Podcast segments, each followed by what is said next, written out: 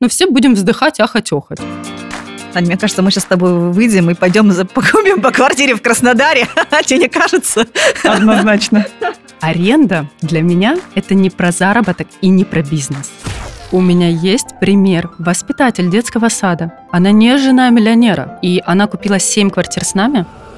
Что сейчас у нас на рынке? И главное, когда подешевеет жилье? Лучше плакать в своей квартире, как говорится, чем без нее. Миллион за метр – это уже никого не удивляет ценой. Если вы будете предлагать что-то, где мне нужно платить хоть когда-то самой, не предлагайте.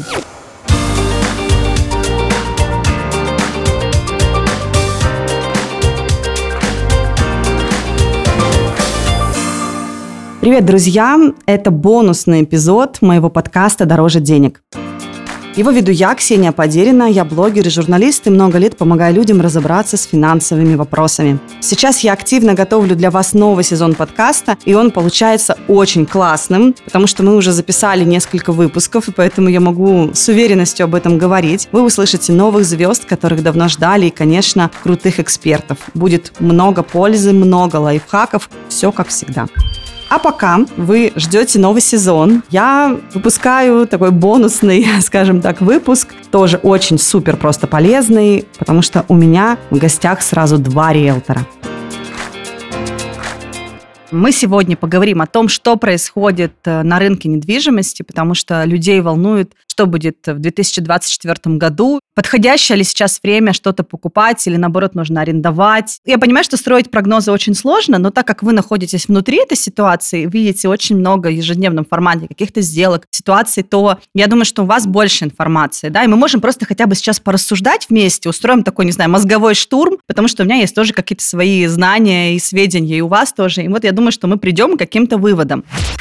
Сейчас я представлю моих гостей. Это Юля Самохина. Руководитель команды нетипичных риэлторов. Называется «Макромир», и вы находитесь... В Новороссийске, но продаем квартиры в трех городах. Новороссийск, Краснодар и Анапа. То есть Юля у нас представляет юг России. Второй наш гость – это Таня Селиверстова. Это моя очень давняя знакомая. Она риэлтор, работает по Москве, ну и, конечно же, Московской области. И Таня такой уникальный человек, который, я не знаю, когда все говорят, ребята, мы ничего не можем продать, мы ничего не можем сдать, Таня просто по несколько, мне кажется, сделок в день делает, потому что у нее просто дар продажника. Вот это абсолютно точно. Итак, у нас два, скажем так, популярных региона, юг России и Москва. Конечно, сейчас человек какой-нибудь из условного Томска или Челябинска слушает и говорит, ну, тогда, наверное, я выключу этот подкаст, потому что здесь не про меня. Но в любом случае я уверена, что из любого региона человек подчерпнет для себя пользу, потому что ну, в ситуации плюс-минус все равно а, одинаковые. Госпрограммы а, по стране одинаковые, ставки а, одинаковые в банках, что в Москве, что не в Москве. Даже, кстати, на юге интереснее у вас, насколько я знаю. Сейчас Юля нам все это расскажет, поэтому слушайте все. а те, кто вообще планирует какую-то покупку или что-то еще там инвестиционное, может быть, недвижимость в популярных таких городах, как Москва и юг России, то вам тем более нужно послушать. Давайте начнем с самой да, такой животрепещущей темы, что происходит с рынком недвижимости, потому что мне кажется, что люди, которые, например, никогда ничего не покупали в плане недвижимости, они просто сейчас находятся, они и так-то всегда в каком-то стрессе, потому что первая ипотека, это, я не знаю даже с чем сравнить, это как первый ребенок просто, это просто как первые роды, то есть вообще не, очень много страхов. А если, конечно, с родами ты отказаться уже не можешь, это в любом случае процесс произойдет, и тут ты начинаешь думать, а может быть потом, а может быть еще что-то. У нас Таня есть знакомая, которая очень очень-очень-очень много лет снимает жилье, и каждый раз она говорит, ну, я вот не знаю, а может быть, э, жилье подешевеет, а может быть, я сейчас куплю, а через полгода оно раз и упадет в цене. Я буду сидеть и кусать локти а, от того, что я купила задорого, а сейчас оно стоит дешево. И, значит, я выбрала неправильный момент. Как же мне выбрать этот правильный момент? В общем, что сейчас у нас на рынке, и главное, когда подешевеет жилье? Оно подешевеет вообще? Юль, давай ты начнешь. Я начну с того, что я работаю в недвижимости 8 лет, и за это время у нас на юге ни разу не дешевело жилье. Вот не было такого. Я работаю именно по новостройкам. Квартиры и дома от застройщиков. И то здесь отличается специфика от вторички. И как только начались вот программы льготные по ипотеке, когда появились эскроу-счета, цены всегда растут вверх. То есть не было такого, чтобы они снизились. Бывают акции, бывают специальные предложения, бывают ремонты в подарок и так далее, но как факт цены не снижаются. Год назад я замечала такую интересную тенденцию. Люди мне говорили, вот сейчас около нулевые ставки уберут и цены снизят. Что мы видим сейчас? Цены не снизили. Получается, те, кто ждали, что цены снизят, они сейчас покупают по тем же ценам. Только еще ставка выше, и, соответственно, если мы говорим про сдачу квартиры в аренду, как, например, бизнес, то платеж больше, соответственно, их ежемесячная прибыль меньше. Плюс за счет того, что мы продаем недвижимость на юге, у нас очень много людей переезжает. Это все после пандемии. Прям огромное количество людей переезжает. И... А откуда они в основном переезжают? Хотела сказать, что это север, это Дальний Восток, а потом поняла, что последнее время из Москвы переезжают. Удивительно, что из Сочи переезжают, потому что говорят, что Сочи заполнен, там пробки, там неинтересно, там дорого. И они переезжают в тот же Новороссийск, Краснодар, который город побольше, город-миллионник. То есть там образование, там Там медицина. больницы есть. Да. Хотя бы. Да. И поэтому, то есть получается, увеличилось количество переезжающих и увеличился турпоток. То есть закрыли многие страны, и люди начали изучать наши курорты российские. Соответственно, и выросли цены. Ну, тут такая классика, давайте поясним, да, классика жанра. Э, Чем выше спрос, тем выше цена. То есть пока сохраняется высокий спрос, соответственно, сохраняются и цены. То есть почему цены могут упасть? Это либо будет снижение спроса, ну, это в любом случае снижение спроса, просто оно почему может произойти? Потому что, например, людям либо неинтересно там ехать, например, на юг, да, либо у них нет возможности физической там купить жилье, потому что, например, очень высокие ставки по ипотеке. Ну, например, да, но я так понимаю, что у вас высоких ставок, если говорить про новостройки, как бы их и нет, поэтому спрос не уменьшается. Не уменьшается, только увеличивается. И некоторые клиенты говорят, что ну вот, я подожду, да, спрос снизится. Да кто их будет покупать по такой цене? Вот, а, так вот это вот любимый слышу. аргумент, да, да кто купит по такой цене? Да и так уже цены высокие, куда больше-то в конце концов? Именно так. А что говорит э, губернатор Краснодарского края? Он официально в прошлом году заявил, что в Краснодарском крае меньше 200 тысяч за квадратный метр цен не будет. И мы к этому идем. То есть за год я вижу, как цены поднялись. То есть, в принципе, плюс-минус мы уже к этому пришли. А сейчас сколько примерно цена средняя за квадратный метр? От 180. Опять же, в зависимости от того, какой район, если говорить про Краснодар, он очень активно сейчас строится, активнее, чем побережье, потому что на побережье мало земли, и у нас мораторий на строительство. То есть просто мораторий, нового, соответственно, ничего появиться не может. Не может, ждем генплан. Мы уже три года ждем, все переносят сроки, Продолжаем надеяться. продолжаем надеяться. Радует, что активно строится Краснодар, там есть территория, есть куда строиться. И Краснодар в этом плане интереснее, то, что строятся именно большие районы со своими школами, детскими садами. И, конечно, уровень новостроек в Краснодаре выше, чем на побережье. Ну, а, мне кажется, что основной такой вот аргумент, который я слышу там от подписчиков, например, да, когда мы что-то говорим про юг России, они говорят, что это застроенные огромные там, да, вот эти вот э, уже районы, значит, там будут пробки, но там при этом с плохо с инфраструктурой, и это вообще выселки Краснодара, это вообще вот, ребята, что вы слушаете, это совсем не тот Краснодар, про который вы думаете, это не, не то пальто, не то, что вы себе там могли себе представить, а до центра вы будете добираться типа час, потому что там пробки. Вот э, что в итоге на самом деле? Я жила в Краснодаре пять лет назад, прожила год. Если так вот коротко предысторию, я сама с курортного города, из Геленджика, население 100 тысяч, плюс-минус. И я пожила в Краснодаре, для меня это очень большой город, я вернулась обратно на побережье, а мои родители остались в Краснодаре. То есть они живут и, и радуются. Краснодар очень интересно устроен. То есть там человек в районе, в котором он живет, тут районы прославляют. То есть ему все нравится, все устраивает. А Сейчас строится действительно окраина Краснодара, и добираться до центра от 40 минут до часа. Так и есть. Вопрос тут, зачем нужен центр? Объясню. Когда я жила в Краснодаре, первое мое место работы и э, квартира, которую я снимала, они были далеко друг от друга. И я тоже ехала час. Но Краснодар так устроен, что там нужно жить там, где ты работаешь. То есть, когда мы выбираем квартиру, если, например, рассматриваем для сдачи, не нужно ориентироваться на центр. В любом районе Краснодара квартиры сдаются. Вопрос, кто ваша целевая аудитория? И сейчас в Краснодаре строятся районы по типу город в городе. То есть по факту там не нужно никуда выезжать. Там есть все на территории района. Вплоть до бульваров, фонтанов, э, МФЦ, школы, детские сады.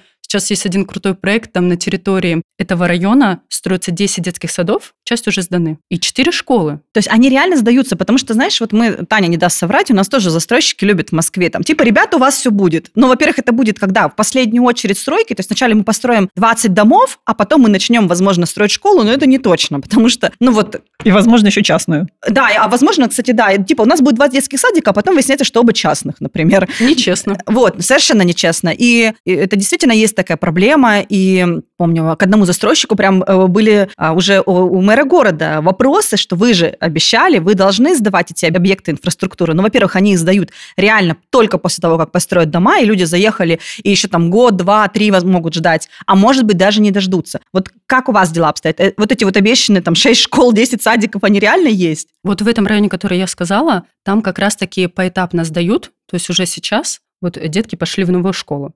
У нас просто в Краснодаре сейчас разрешают строить как раз-таки при наличии школ детских садов. То есть если застройщик строит детский сад и школу муниципальный, только тогда ему дают разрешение на строительство. Почему так происходит? Потому что наши города, вот на Кубани, они не были приспособлены к такому количеству людей. И то есть власти, можно сказать, что они поздно опомнились, да, и начали как бы заставлять строить школы, детские сады и расширять дороги. Но тем не менее они начали. И я как житель очень радуюсь этому, потому что действительно есть такая проблема. И Краснодар прославился года 3-4, может, назад, когда в школе был первый я. И, конечно, я об этом предупреждаю обязательно людей. То есть я всегда спрашиваю, что для вас важно при выборе. Потому что у всех разные критерии. Не всем нужны школы, детские сады. Ну да, если пенсионер какой-нибудь, зачем ему это? Школа, детский да. сад. Ну, э, я обязательно предупреждаю о всех нюансах, поэтому мне важно созвониться, ну, хотя бы 15 минут, первый звонок, поговорить с человеком, чтобы выяснить все боли, все, что ему нужно, чтобы потом не было разочарования, потому что многие покупают именно дистанционно, удаленно из разных регионов, они не могут с Дальнего Востока приехать. Ну вот никак. И покупают.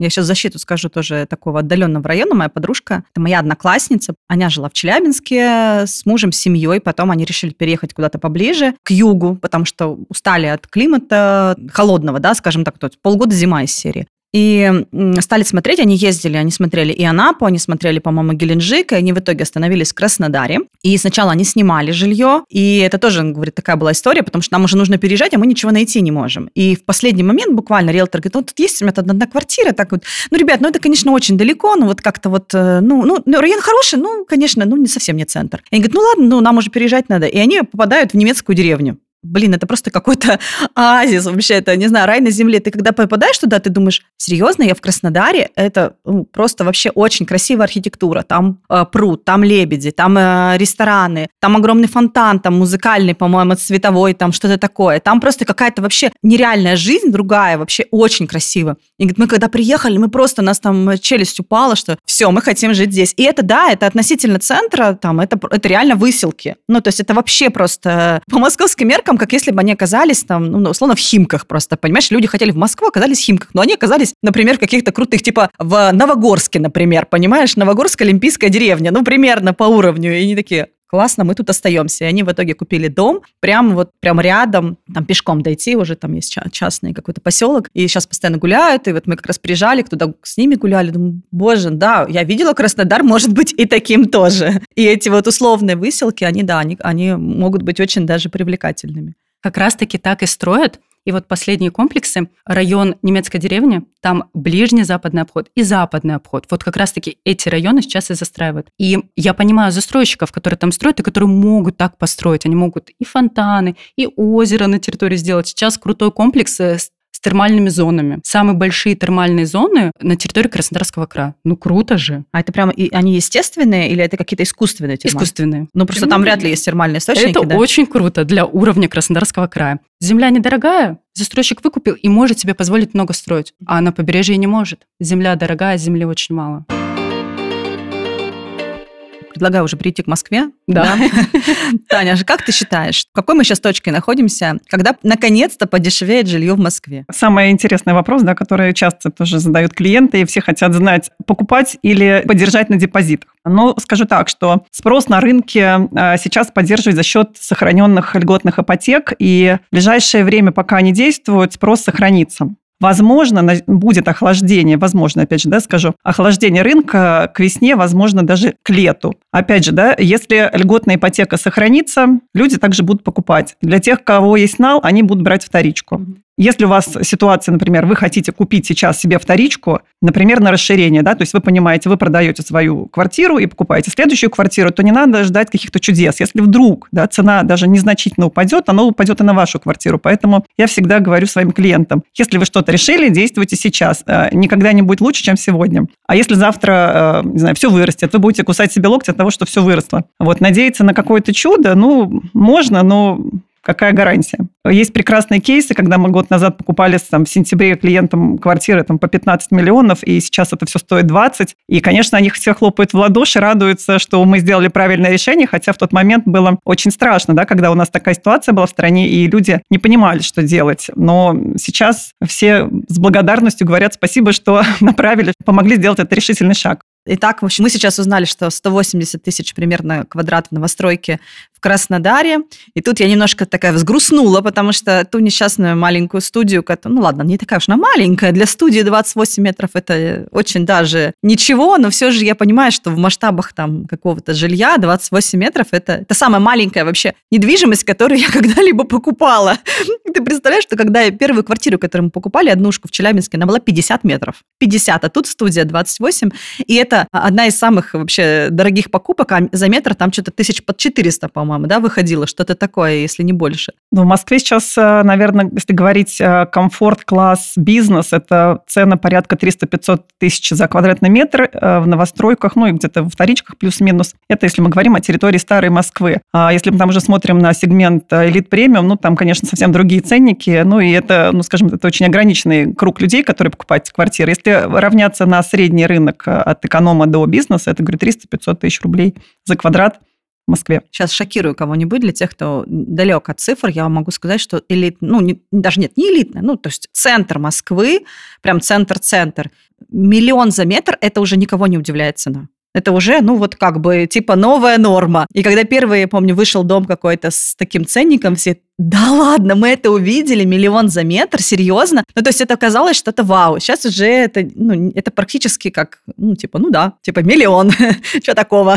Хотя я, ну, мне до сих пор как бы очень сложно, конечно, в голове это все как-то уместить. Ну, да, это есть такие цены, есть выше, э, но наша основная аудитория – это люди, которые покупают жилье от эконом до бизнес-класса, это наши основные заказчики, и э, на этом рынке, вот я могу сказать, что эконом, комфорт, премиум а, особо и не происходит падение спроса и падение стоимости жилья, потому что это люди, которые либо покупают для себя квартиры, э, для своей жизни, скажем так, они не покидают страну, им не нужно дисконтировать для того, чтобы условно избавиться от этого жилья. Поэтому цены на это жилье, они точно не падают. Поэтому, опять же, возвращаясь к разговору там, к тому, что если вы э, думаете, купить или нет, то покупайте, оно не будет дешевле, чем сегодня. Новостройки драйвятся льготной ипотекой, а те, кто с налом, они придут за вторичкой, опять же, как я сказала. Если, не дай бог, э, какие-то изменят э, ставки по льготной ипотеке или по первоначальному взносу, значит, народ опять весь побежит покупать, потому что надо успеть, как обычно, прыгнуть в последний вагон с первоначальным 20, либо э, с льготной, либо по действующей какой-то одобренной программе. Поэтому, если опять все побегут, спрос начнет расти, соответственно, цена будет расти. То есть особых предпосылок нет каких-то для того, чтобы вот прям все рухнуло, да,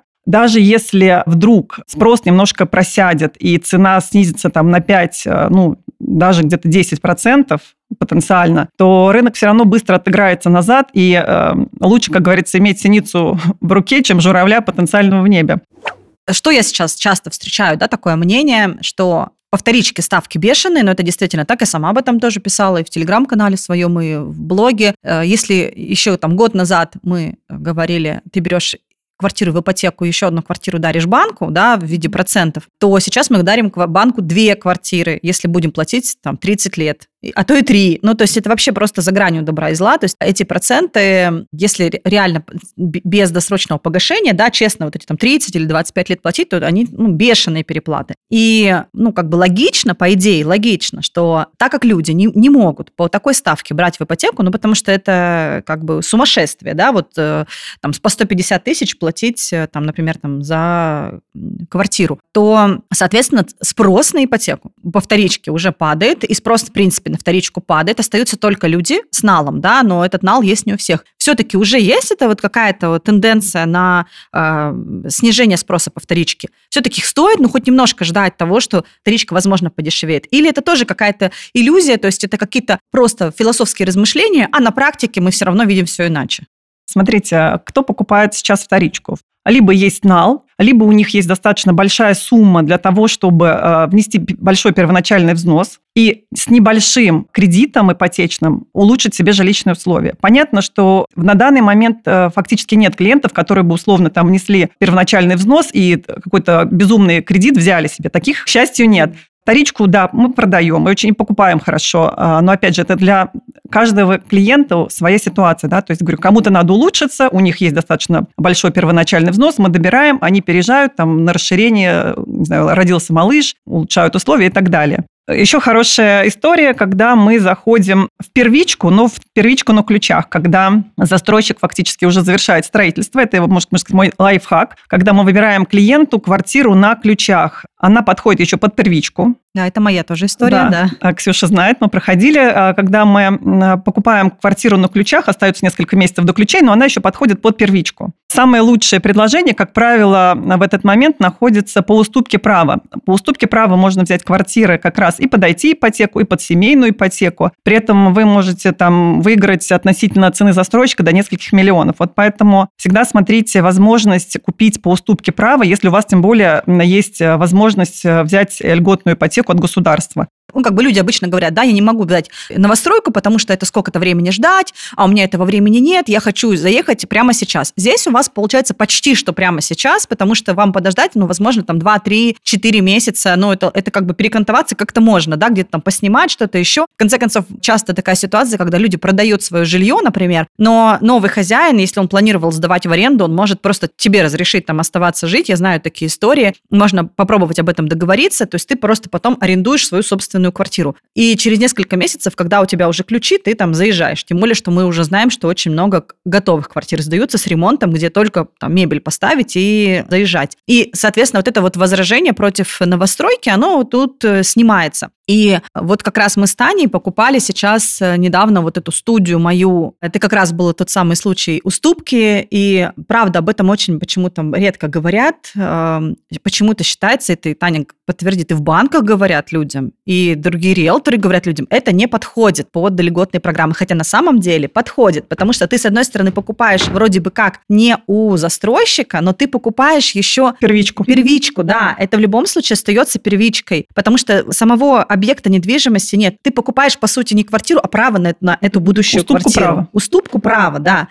И поэтому это подходит под льготные программы. Здесь нет никакого обмана, и этим можно пользоваться. И, например, вот конкретно в моей ситуации у застройщика в принципе уже не было таких студий, вот такого метража. То, что они предлагали, это было там уже 24, например, метра, дороже, например, даже, да, мы купили 28 подешевле, и человек, который перепродавал, она тоже в выигрыше, в приличном, мы помним, какая там была сумма в договоре у нее с застройщиком, то есть в любом случае, и она свои деньги получила, и я купила более выгодно, и а, ей было тоже выгодно продать до ключей именно, потому что как только бы она получила ключи, эта квартира сразу же перешла бы в разряд вторички, и ей надо было бы искать людей с а, налом, да, это как бы не всем подходит, ну, как бы сразу у нее круг покупателей бы существенно снизился, и поэтому мы, у нас была такая взаимовыгодная история, и она нормально все-таки заработала, и я, соответственно, смогла по льготной программе взять эту квартиру. Да, эти кейсы, на самом деле, мои самые любимые, буквально вот тоже из последнего, мы покупали квартиру у очень известного застройщика в Москве,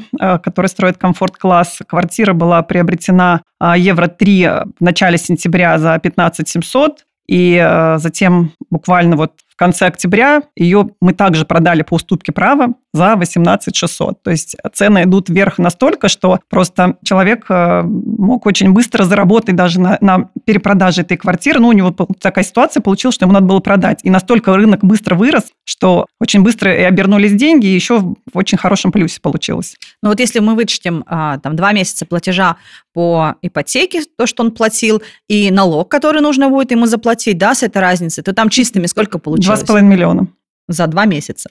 Вот это к вопросу о том, ребят, когда все подешевеет. Да кто знает, когда оно подешевеет, пока оно, к сожалению, не дешевеет. Хотя для кого-то, к счастью, потому что те, кто купили, думают, да, пожалуйста, не разочаровывай Лучше нас. плакать в своей квартире, как говорится, чем без нее.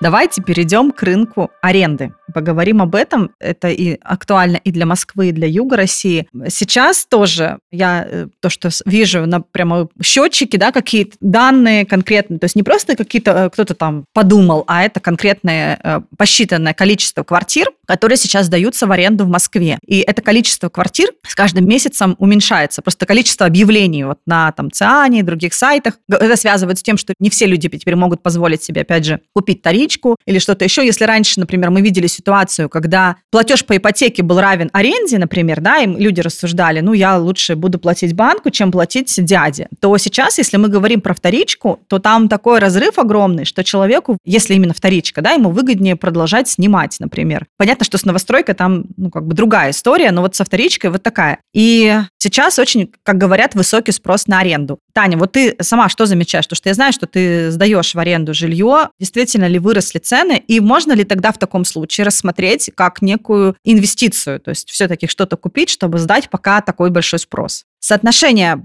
цен просто, да, когда, например, мы берем квартиру, например, однушку в Москве, да, за там, пусть она стоит 10 миллионов, или там какая-то студия в Москве за 10 миллионов. Например, у нас есть 2 миллиона первоначальный взнос, и в ипотеку нам нужно взять 8. Если мы берем по госпрограмме, то у нас будет платеж, ну, в районе 50 тысяч, если 8 миллионов кредит. Если мы возьмем эти же 8 миллионов поставки вторички, то там будет платеж 1120. И, например, если мы теперь посмотрим на стоимость аренды, то, грубо говоря, эту однушку мы за 50 тысяч также, например, могли бы снимать. То есть относительно платежа по госпрограмме новостройка, э, стоимость аренды одинаковая, что там 50, что тут 50. Ну, примерно, да, если мы говорим про какой-то новый симпатичный дом, дом какой-то, да, то есть, ну, ты знаешь, цены на недвижимость. Если же мы, например, вынуждены эту квартиру или рассматриваем ее для покупки во вторичку, у нас есть всего 2 миллиона, да, и так далее, и так далее, то э, платеж 120 тысяч, в сравнении с арендным платежом в 50, ну, уже вообще не, как бы не, не актуален. То есть человеку проще сни, продолжать снимать за 50 тысяч такую же квартиру, чем платить банку, например, 120 ежемесячно. Поэтому, как бы, как говорят, рынок аренды стабильно сейчас растет, потому что люди продолжают снимать. Они уже, может быть, в сторону ипотеки там меньше думают.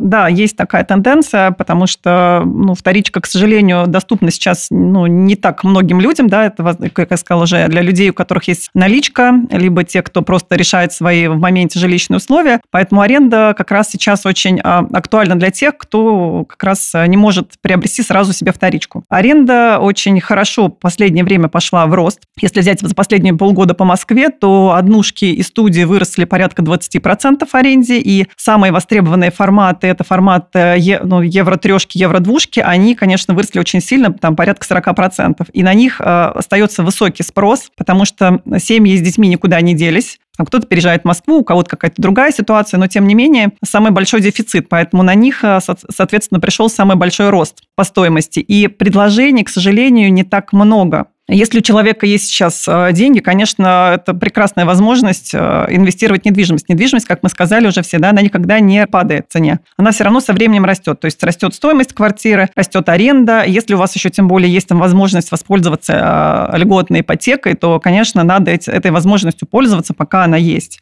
Если, например, у вас недостаточно денег, да, мы знаем прекрасные кейсы, когда инвестируют в машины места, в кладовые. Это тоже работает, да, то есть вообще кейс с машинными местами мой один один из самых любимых, да, когда ты там условно покупаешь машину место за миллион, и ты его после сдаешь за 10-15 тысяч, тебе не нужно делать ремонт, тебе не нужно условно при каких-то плохих стечениях обстоятельств прощаться с арендатором как-то тяжело. Ну, Называется нулевая амортизация, то есть ты ничем не рискуешь в этой ситуации, у тебя просто кусок э, бетона какой-то, условно, площадка, и все, с ним ничего невозможно сделать. Там. И при этом доходность выше, чем от аренды квартир. То есть стартовать можно не с, не с квартиры, да, можно с кладовки стартовать. Мы знаем тоже примеры, когда покупается кладовка, сдается в аренду и, или там машина место, и это все работает. На самом деле столько возможностей, о которых просто иногда люди ну, не думают. Ну как, да, кладовка, ну там машина место, какая глупость. А на самом деле это просто вот прям прекрасный стартап. Ну вот приведу пример как раз нашей из жизни. Я еще, кстати, об этом не рассказывала. Буквально эксклюзив.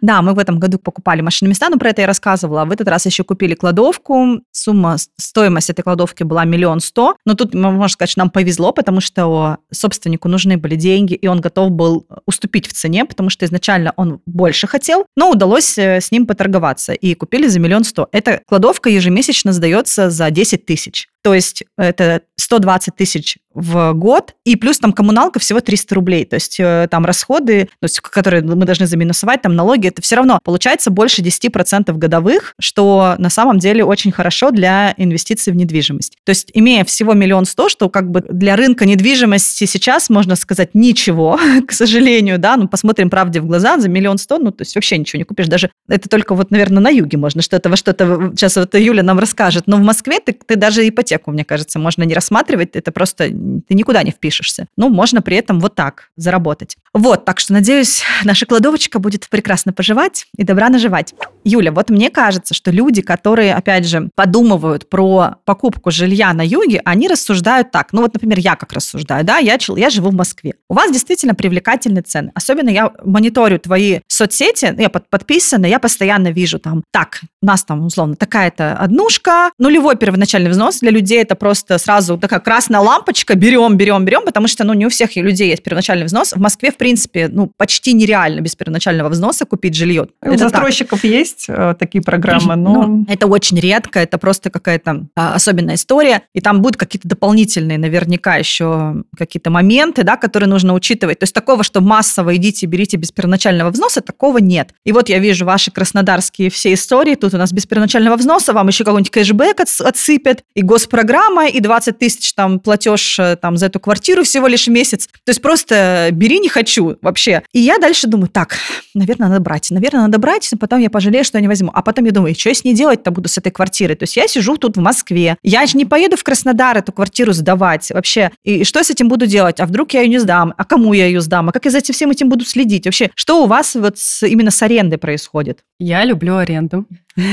Сразу скажу. Я 8 лет недвижимости, 4 года занималась именно арендой. И мои коллеги, они не любят аренду, и все от нее просто вот хотят откреститься. Более того, у нас с мужем совместный бизнес, и он мне тоже от аренды постоянно говорит, давай не будем, давай не будем. Но я понимаю, что моим клиентам это нужно. И в этом году, буквально месяц назад, мы запустили отдел доверительного управления. Как раз-таки, чтобы помогать людям, которые живут в других регионах, сдавать квартиры. У большинства моих клиентов мнение, что аренда не будет пользоваться популярностью, и как раз-таки, что там все плохо. Кто будет снимать ваш Краснодар, Новороссийск, Анапу? Анапа вообще только сезон живет, и все там, да. все вымерло. Нет, это не так. На примере Краснодара возьму. У меня моя коллега, э, она же моя клиентка Анастасия, купила в прошлом году летом квартиру. Она взяла без первоначального взноса. Тогда была ставка 0,1% с ремонтом, и дом был вот-вот на этапе сдачи. Платеж у нее составил 17 тысяч рублей. Ну, супер круто для однушки, правда?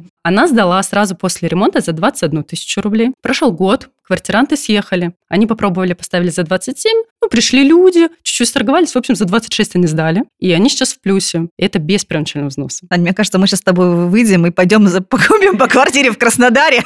Тебе не кажется? Однозначно.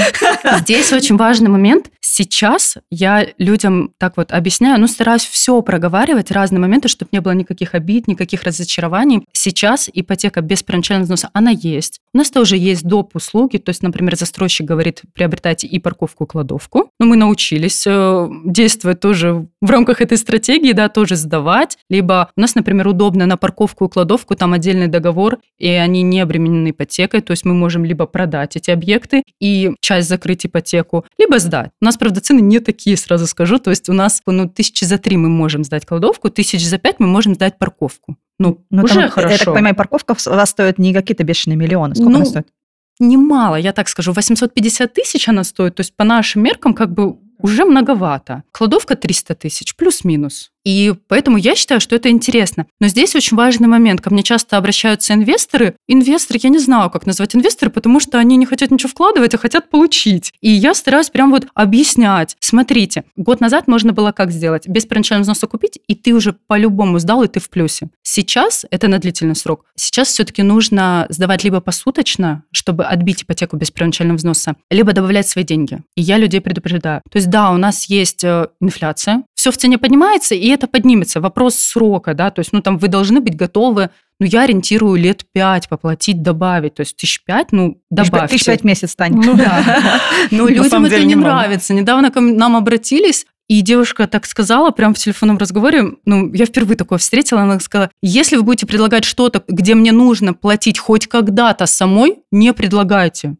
Она говорит, мне даже, я даже за э, договор юруслуг платить не буду. И это при том квартира без первоначального взноса, то есть она вообще ничего не вкладывает. Да, и она хочет сразу деньги. Вот таким я сразу объясняю, ну, нет, не получится точно. То есть я хочу спать спокойно, я не хочу зря кого-то обманывать. То есть, когда мы инвестируем, нужно понимать, что мы инвестируем. Либо свое время, либо свои деньги. У меня есть классные кейсы, когда люди готовы инвестировать свое время. То есть я говорю, вот смотрите, у нас с вами задача обустроить квартиру мебелью и техникой, вложить свое время, потому что все-таки найти недорогие, там, тот же диванчик поискать, там, там на Авито где-то, еще что-то, где-то сэкономить. То есть на это нужно ваше время. Плюс, ну там вот у меня есть классный кейс, вот мы Анна зовут девушку, она вот в Москве проживает как раз. Она купила со мной полгода назад две квартиры, и мы с ней договорились так. Она говорит, я все равно хочу перепродать. Аренда там на долгие годы мне не интересна, и, и такой пассивный доход от нее не интересен. Я говорю, хорошо, как мы можем с вами продать? И мы разработали стратегию, как продать как готовый бизнес. То есть я говорю, Анна, ну нам с вами нужно понимать, что надо будет посидеть на сайтах, подумать. Ну тогда не было у нас отдела доверительного управления, сейчас это мы можем за нее сделать. Найти, чтобы вы минимально вложились в обустройство, и при этом, чтобы, чтобы заработали. То есть, как я говорю, готов бизнес. Я имею в виду, что у нее будет постоянный поток квартирантов, и она сможет вот так человеку, который придет с наличкой, продать свои объекты. И там она заработает. То есть нужно будет инвестировать свое время. Вот так. Она покупала просто без первоначального взноса. Так, ну в итоге, смотри, вот эти все огромное количество квартир, город в городе, да, кто в основном покупает? Давай вот разберем какой-то портрет. Mm-hmm. Это люди, которые все-таки там хотят жить, или это вот такие вот э, инвесторы со всех регионов России, которые понакупили этого жилья без первоначального взноса, там за 3 копейки, грубо говоря, да, ну может быть не 3 копейки, ну относительно Москвы так точно, э, не хочу никого видеть, но правда цены все-таки отличаются. И теперь они, не знаю, вот мне кажется у людей, то есть тоже такое опасение, что это сейчас будет стоять какими-то мертвыми городами, никто там не будет жить, только в надежде сдать, а при этом, так как этих квартир много, значит, огромное предложение на рынке, да, и как это все сочетается со спросом. То есть спрос э, соответствует этому количеству предложений. Да, спрос растет. В том-то и дело. И цены растут на аренду, и спрос растет. То есть вот пример Насти, которая выложила объявление, она сдала за неделю у нас доверительное управление начало работать, вот мы сдаем за последний месяц немного, мы сдали всего три квартиры, ну, мы только стартанули. То есть вообще планировали начать работу после Нового года, ну, наши клиенты уже получают ключи, ну, как-то не можем мы так сказать, извините, делайте, что хотите. Ну, мы начали. То есть там пришлось обновить знания, то есть новое обучение, все. Вот три квартиры сдали. В среднем сдается от недели до двух. То есть, ну, небольшой, я считаю, это срок. Что касается посуточной аренды, у меня есть пример у девушки, зовут Ольга, у нее пять квартир, три ее и две в управлении. В одном районе, рядом с немецкой деревней Западный обход, у нее от 70 до 90 процентов загрузки. И это не только летом. И я у него спрашиваю, говорю, у нас не было тогда дела доверительного управления. Я говорю, кто у вас снимает? Все в одном районе, в одном комплексе квартиры, по дороге на побережье и в Крым. То есть люди, даже кто едет с Москвы, они остановились, отдохнули, поспали. Классный район, фонтаны, бульвар, рестораны на территории, озеро сейчас строится. Остановились, погуляли, отдохнули, поехали дальше. Я как человек, который несколько раз ездил в Крым на машине, мы как раз останавливались в Краснодаре, и это да, то есть ты либо в Краснодаре, либо в Ростове останавливаешься. Один раз у нас был опыт, мы останавливались где-то в Ростовской области, не помню, там, где парк еще какой-то известный, Каменск-Шахтинский, вот, мы там останавливались, и это было самое худшее из всех вариантов, поэтому вот выбирая между тем, вот если там Москва, Крым, да, твоя дорога, то есть либо Краснодар, либо Ростов. Получается так. И ну, ты за какие-то там вменяемые деньги, да, можешь э, снять квартиру, переночевать, получается, погулять, ехать дальше. Что касается вот конкуренции, это тоже важный момент, и я всегда людей предупреждаю. Они говорят, а что делать, если она будет простаиваться? Я говорю, ну, наша задача, чтобы она не проставилась. Мы же, как доверительный управляющий, процент получаем. То есть мы очень заинтересованы, чтобы у вас все хорошо сдавалось. И здесь нужно красиво комплектовывать. Люди любят стильные, сейчас, сейчас интересные квартиры. Поэтому здесь нужно включать... Фантазию? Фантазию, именно так.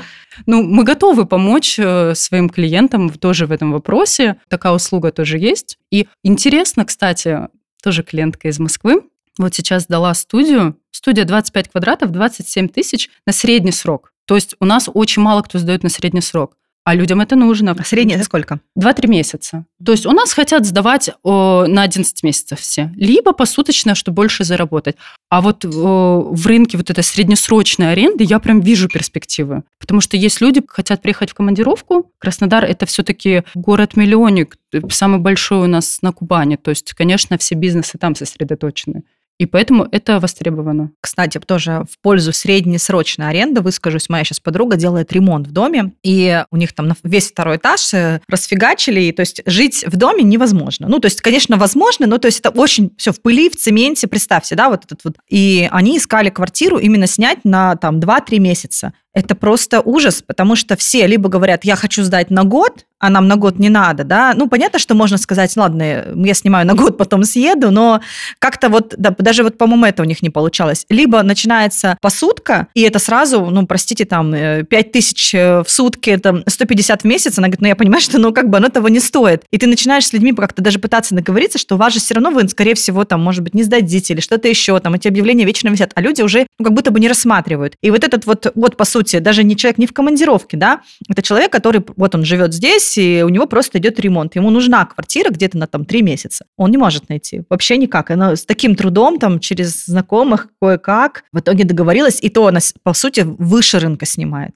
Это интересная стратегия. Вот именно, что у нас в среднем квартиры вот студию наша клиентка на длительный срок, она бы сдала, ну, может, тысяч двадцать-двадцать две, у нее очень хороший ремонт, все прям стильно, здорово. Так она на пять тысяч больше. Ну, плюс, соответственно, у нее за отдельно коммуналку платят, то есть уже хорошо. У меня ремонт закончился, сейчас мебелировка квартиры, однушка в том же районе, рядом с немецкой деревней. Я тоже планирую сдавать именно на средний срок. Два-три месяца меня устроит. И если вот как раз в доме, где Анастасия, моя коллега, купила, вот она за 26, ну, я там добавила еще посудомойку, чтобы цена подороже была, то есть, ну, и там чуть по мебели, у меня мебель на заказ. И я вот меньше 35 не планирую. Даже если не будут ее чуть-чуть, чуть-чуть снимать, ничего страшного, у меня платеж 19 тысяч.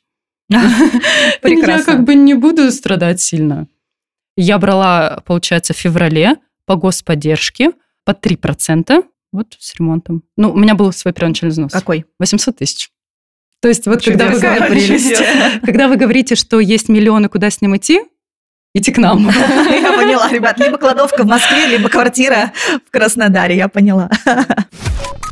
В Краснодаре, понятно, город-миллионник, он жив всегда. Но есть все равно такое убеждение, что вот эти приморские города, жизнь вымирает с октября, и до мая там вообще перекати поле. Эти квартиры будут стоять никому не нужны. Вот в, там в Анапе, в Новороссийске. Но Новороссийск все-таки тоже город-порт, я так понимаю, там как бы поживее. В Анапе, например. Особенно я смотрю, у вас там бывает какой-то поселок, я таких названий не слышала. Думаешь, господи, там-то вообще кто туда поедет? Кому это надо? Когда у меня человек спрашивает, что все-таки Анапа или Новороссийск, я за Новороссийск. Я сама переехала приехала, вот я из Геленджика приехала, ну, Геленджик, конечно, по современнее, чем Анапа, но плюс-минус по населению города очень похожи. И Новороссийск все-таки это самый большой и самый, так сказать, рабочий город на побережье. То есть там большое количество именно командировочных. Очень здорово, когда у тебя снимает организация. Они всегда платят больше, и все у них официально. То есть э, это мои любимые были всегда клиенты. И ну, тут нужно понимать, для чего берут. Просто есть люди, кто говорит, я хочу приезжать летом жить сам,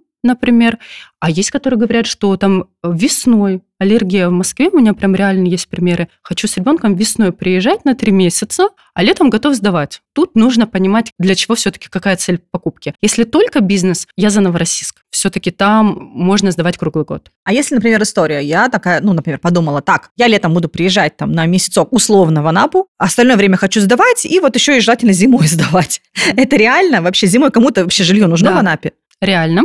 Здесь другая стратегия. Получается, вот приехала на месяц, пожила. Дальше мы сдаем в летний период посуточно. С сентября начинаем сдавать по май, а лучше до апреля на длительный срок. Единственное, какой момент. На длительный срок мы будем сдавать дешевле рынка, потому что у нас ограничения по э, времени, да, либо среднесрочная аренда. Но тоже нужно быть готовым, что может быть такое, что на месяц будет стоять, да. То есть какой плюс я здесь вижу? Мы за летние месяцы посуточно будем сдавать дороже. Ну, так живут все местные жители в курортных городах, они летом зарабатывают, а зимой тратят. То есть нужно быть готовым разбить свой заработок летний на весь на год. Весь год, да. Поэтому, в принципе, можно, ну вот нужно продумывать. Я вижу плюсы для там, москвичей, для жителей других регионов в том, что если работа удаленная, вы же можете, вам надоел снег. У нас сейчас плюс 20 на минутку. Вы можете поехать туда, даже если, ну, стоит у вас квартира. Взяли, да поехали. Хочу поговорить на тему, вот ты ее затронула, интересно, что нужно немножечко квартиру приукрасить, да, чтобы она лучше сдалась. Вот твой опыт, я знаю, что и у Тани тоже в этом плане. Таня просто в этом плане королева, еще и ты сейчас проходишь обучение специальное. Как это работает? А, эта техника называется homestaging. Это когда мы готовим квартиру не для себя лично, то есть мы делаем а, красивый интерьер с минимальными затратами при этом, для того, чтобы повысить ее ликвидность а, для продажи, либо для сдачи в аренду. Ну вот буквально кейс, который был позавчера, э, задача была поставлена следующим образом. Э, сдается квартира в долгосрок 40 тысяч рублей, повысить ее а, доход арендный на 40%. То есть, это подожди, вообще посчитайте, сколько должно быть? 56. То есть при том, что цена по рынку 40. Мы сделали стратегию по хоумстейджингу, определили, что мы хотим добавить, там, допустим, зону, рабочую зону, а, декор, текстиль, постеры и так далее. То есть проговорили с клиенткой, что мы делаем, а, там, заменяем стулья. При этом а, наша задача минимальными вложениями сделать максимальное улучшение. У нас получилось 50 тысяч рублей на улучшение. То есть вы потратили 50 тысяч? Да, мы потратили 50 тысяч на улучшение. И аренда этой квартиры, ну, за 55 мы ее сдали. То есть это было, ну, мы предварительно уже проговорили с ней, что мы будем делать. А, позавчера а, были стейджеры, они навели красоту, и за один день мы ее сдали за 55. То есть получается, что за три там с небольшим месяца она отобьет. Абсолютно. Эту, эту и дальше она будет работать только в плюс. Эта история на аренде, она может быть э, ну, не так сильно заметна, а она очень заметна на продаже, когда мы вкладываем в квартиру там 100 тысяч, э, ну, если в какую-то очень большую квартиру 200, и мы можем ее продать там на 500, на миллион дороже. То есть твоя квартира начинает выделяться из, скажем, всех э, остальных квартир путем преображения. Это квартира, в которую хочется зайти и сразу остаться. Она выглядит лучше, чем у конкурентов, и поэтому это, конечно, сразу цепляет взгляд. Это прям вот стратегия, мне кажется, за ней огромное будущее. Она пошла история с хоумстейджингом из Америки, имеет уже, скажем так, большой опыт, и сейчас она набирает обороты в России, и прям вот очень-очень я в нее верю, и я прям вижу, как это работает на моих клиентах. Я помню, как ты приходила, отфоткивала квартиру, я знаю одну, и там все так хоп-хоп-хоп, и прям, ну, красота, и уже в объявлении, то есть это все выглядит... Это и так-то был не бабушкин ремонт, да, условно, а так это все красиво преподнесено, что, что вот, ну, как будто Pinterest просто оживший, и действительно людям хочется остаться, сразу по-другому это все выглядит, да, здорово. Ну и давай тогда, может быть, посоветуем обычным людям, которые, что это, искать хоумстейджера или самим как-то, не знаю, посмотреть картинки, посмотреть на свое жилье и попытаться какое-то что-то там добавить постеры, добавить вазочку, добавить еще что-то там, не знаю, какие-то подушечки красивые положить, шторы, покрывало, что еще? А, смотрите, здесь зависит от ваших возможностей времени, да, если у вас нет времени и вы можете эту услугу заказать у хоумстейджера, пожалуйста, это можно заказать, за вас придут, все, вам составят составят смету под ваш бюджет, вам расскажут, что здесь будет, подберут цветовые решения, все смонтируют, э, повесят, э, выгладят шторы, в общем, сделают все вам под ключ. То есть такая услуга тоже есть на рынке. Э, сейчас достаточно много специалистов, и сейчас я и моя команда тоже учимся этому профессионально. И либо, если у вас есть возможность у самих и время на это, вы можете просто, не знаю, посмотреть, картинки в том же Pinterest, посмотреть, что можно минимально сделать в вашей квартире. Но в первую очередь я очень всегда советую в старых квартирах делать дехламизацию. Ну, то есть избавиться от того, что просто убивает квартиру, да, ну, как бы говорим условно, да, есть бабушкин ремонт, а есть, ну, просто очень заставленные, загруженные квартиры, где столько не нужно, да, лучше она будет более воздушная, наполненная светом, э, меньшими вещами, но она сразу будет более выигрышно смотреться, да, и вот э, квартиру более легкую, ее легче, скажем, обустроить, и она больше будет э, востребована, чем э, та, которая будет у вас перегружена. Значит, мы послушали сейчас Юлю с Таней. Я смотрю, Таня уже просто уже глаз загорелся. Инвестируем еще в Юг России. Да, да. Если, например, пользоваться таким сервисом, который за вас, э, за меня, там, условную владелицу, сдаст жилье, сколько вы берете за это?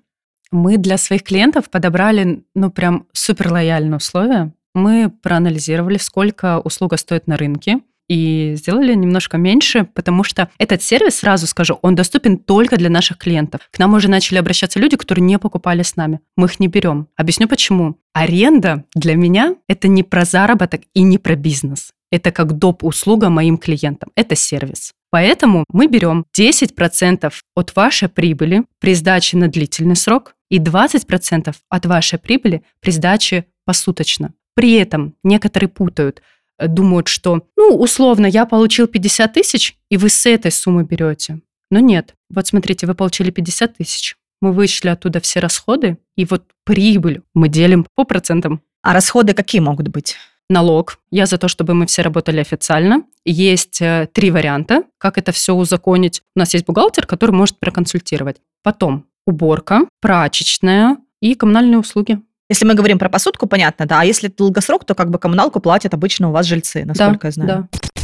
Людей, которым кажется, что, возможно, тут Ксюша-блогер оторвана от жизни очень сильно и уже тут совсем охренела с количеством каких-то недвижимостей. Пример из жизни. Девушка, которой хожу делать ресницы, она живет в Химках, они переехали из э, тех регионов, где сейчас военная операция проходит, и она мне говорит как-то, муж ехал там типа Серемима Краснодар или что-то такое, в общем, где-то там, ну, там, ехал по своим делам и купил квартиру. Вы также просто в, там, типа, без первоначального взноса, скоро сдается, там, типа, 5 миллионов, по-моему, она стоила, платеж какой-то там посильный в месяц. Мы будем сдавать. То есть мастер, который не делает ресницы, это не, явно не, не, не какой-то супер-пупер олигарх, да, обычная девочка из Химок, они с мужем вот так, вот такую вот стратегию тоже выбрали, какую-то такую инвестицию для себя придумали. У меня есть пример. Воспитатель детского сада. Она не жена миллионера. И она купила 7 квартир с нами и купила с кэшбэком от застройщика. Что это, это такое? Это акция, в рамках которой застройщик после проведения сделки перечисляет клиенту денежную сумму в размере от 200 до 700 тысяч рублей, в зависимости от того, какая квартира. От метража, да, видимо? От э, количества комнат. И получается, с этих денег можно платить до сдачи дома в эксплуатацию. Но тут какой важный момент. Когда она покупала, хватало до сдачи дома. Сейчас когда мы приближаемся к сроку сдачи, соответственно, объектов все меньше и меньше, да? Поэтому вот сейчас такие варианты есть на третий квартал 2025 года. И тут нужно смотреть, либо брать, чтобы вам хватило до сдачи дома кэшбэка, например, льготную на первые два года, там 0,1 или 0,2, а дальше будет стандартная ставка, либо брать стандартную субсидированную ставку на весь срок, сразу. Да, но тогда возможно, что несколько месяцев нам не хватит до сдачи дома платить с этого кэшбэка. Но при этом это к слову о том, когда покупать, да? То есть э, я всегда говорю сегодня, потому что завтра мы не знаем, что будет, какие будут условия. Вот моя практика показывает, что сегодня всегда лучше, чем завтра. У нас в недвижимости. Абсолютно согласна. Так, и в конце я всегда спрашиваю своих гостей какие-то ваши личные правила, что вы применяете, чтобы всегда оставаться при деньгах. И при квартирах, видимо, раз у нас такая тема. Ну, я вкладываю деньги в недвижимость по сути, весь доход. То есть мы начинали э, с инвестиций. Но мы деньги, которые нам подарили на свадьбу, мы сняли квартиру, сдали в субаренду. Вот так вот. Как бы. И потом мы купили земельный участок, потом мы купили квартиру, продали земельный участок, купили квартиру, продали квартиру, купили таунхаус, где сейчас живем. И сейчас мы вкладываем в квартиры. У нас три инвестиционные квартиры в Краснодаре. Когда меня спрашивают, почему не Новороссийске, не в Анапе, в Краснодаре просто больше вариантов, они интереснее. В принципе, ответ такой. Что я буду дальше с этими квартирами делать, я не знаю. Но я понимаю, что я всегда смогу ее продать, всегда смогу сдать. Вот у меня позиция такая. Чтобы оставаться всегда с деньгами, но еще бы я добавила заниматься любимым делом. То есть вот у меня... Почему команда нетипичных риэлторов? У меня нет задачи продать во что бы то ни стало. Ко мне обратились, я с удовольствием помогу, все расскажу. Я не отстану, пока человек мне конкретно не скажет «я не хочу». То есть я все-таки буду звонить, спрашивать. Мне это важно, потому что я считаю, что он ко мне обратился как к доктору. Если я ему, он там мне два раза не ответил, я перестану ему звонить, ну какой я доктор? Да, ну я как-то, это же нечестно. То есть, ну если мне человек сказал, Юль, вот, ну поменялись обстоятельства, но не буду брать. И если я пойму, что действительно у нас недавно отказались от сделки, девушка заболела, у нее онкология, ну я не буду ее заставлять заставлять покупать, это же дико, правильно, зачем я сейчас это? Ну, то есть я всегда так все разберу. Поэтому команда нетипичных риэлторов нет задачи продать во что бы то ни стало. Важно выбрать то, что вам будет подходить. Я занимаюсь любимым делом, у меня есть деньги. Вот так. Ясно. Таня, у тебя А, что? Поддержу Юлю, конечно, надо заниматься любимым делом. Сейчас недвижимость это просто, конечно, то, чем, э, по крайней мере, я горю, э, обожаю, да, моя команда такая же заряженная, как и я. Аренда, покупка, продажа. Ну, лайфхак какой, да? Конечно, что я посоветую, не держать деньги в одной корзине. Э, Вот благо у нас есть Ксюша, которая нас учила, научила пользоваться инвестициями, и, и часть э, средств у меня вложена в ценные бумаги, часть э, инвестиций моих э, находится, это недвижимость в аренде, часть у меня э, строится жилье. Ну и, соответственно, не надо, э, скажем так, совсем до последнего все тратить, да, то есть должна быть подушка безопасности. Это, наверное, вот такие, у меня четыре стратегии, да, возможно, у кого-то их больше, но в любом случае надо дифференцировать, скажем так, свой доход, да, если у вас сегодня, не знаю, не все так прекрасно там с ценными бумагами, да, за то, что, не знаю, растет квартира в цене, да, или там аренда пошла вверх. Ну, то есть какой-то из доходов должен всегда приносить вам а, деньги. Ну, и плюс, если уж совсем все, ну, не дай бог, конечно, как-то все плохо, у вас должна быть всегда подушка безопасности, потому что мы живем не один день, да, а мы должны, как говорится, немножко себе соломку чуть-чуть подстелить.